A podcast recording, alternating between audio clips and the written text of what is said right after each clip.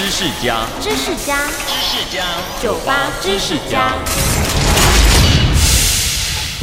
高丽菜在植物学上称为结球甘蓝，又称为包心菜、洋白菜。在台湾，我们习惯它叫做高丽菜。不过，这跟古代韩国的高丽并没有关系，这名字应该是从欧洲那儿传来的。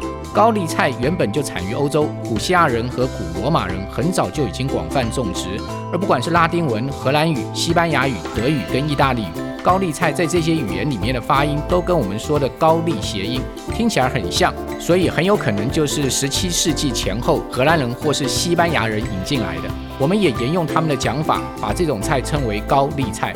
虽然是舶来品，高丽菜如今已经是台湾饮食文化中重要的食材，像是古早味的高丽菜饭、客家菜的高丽菜风，高丽菜都是当中的主角哦。我是阮木华，收听酒吧知识家，让你知识多增加。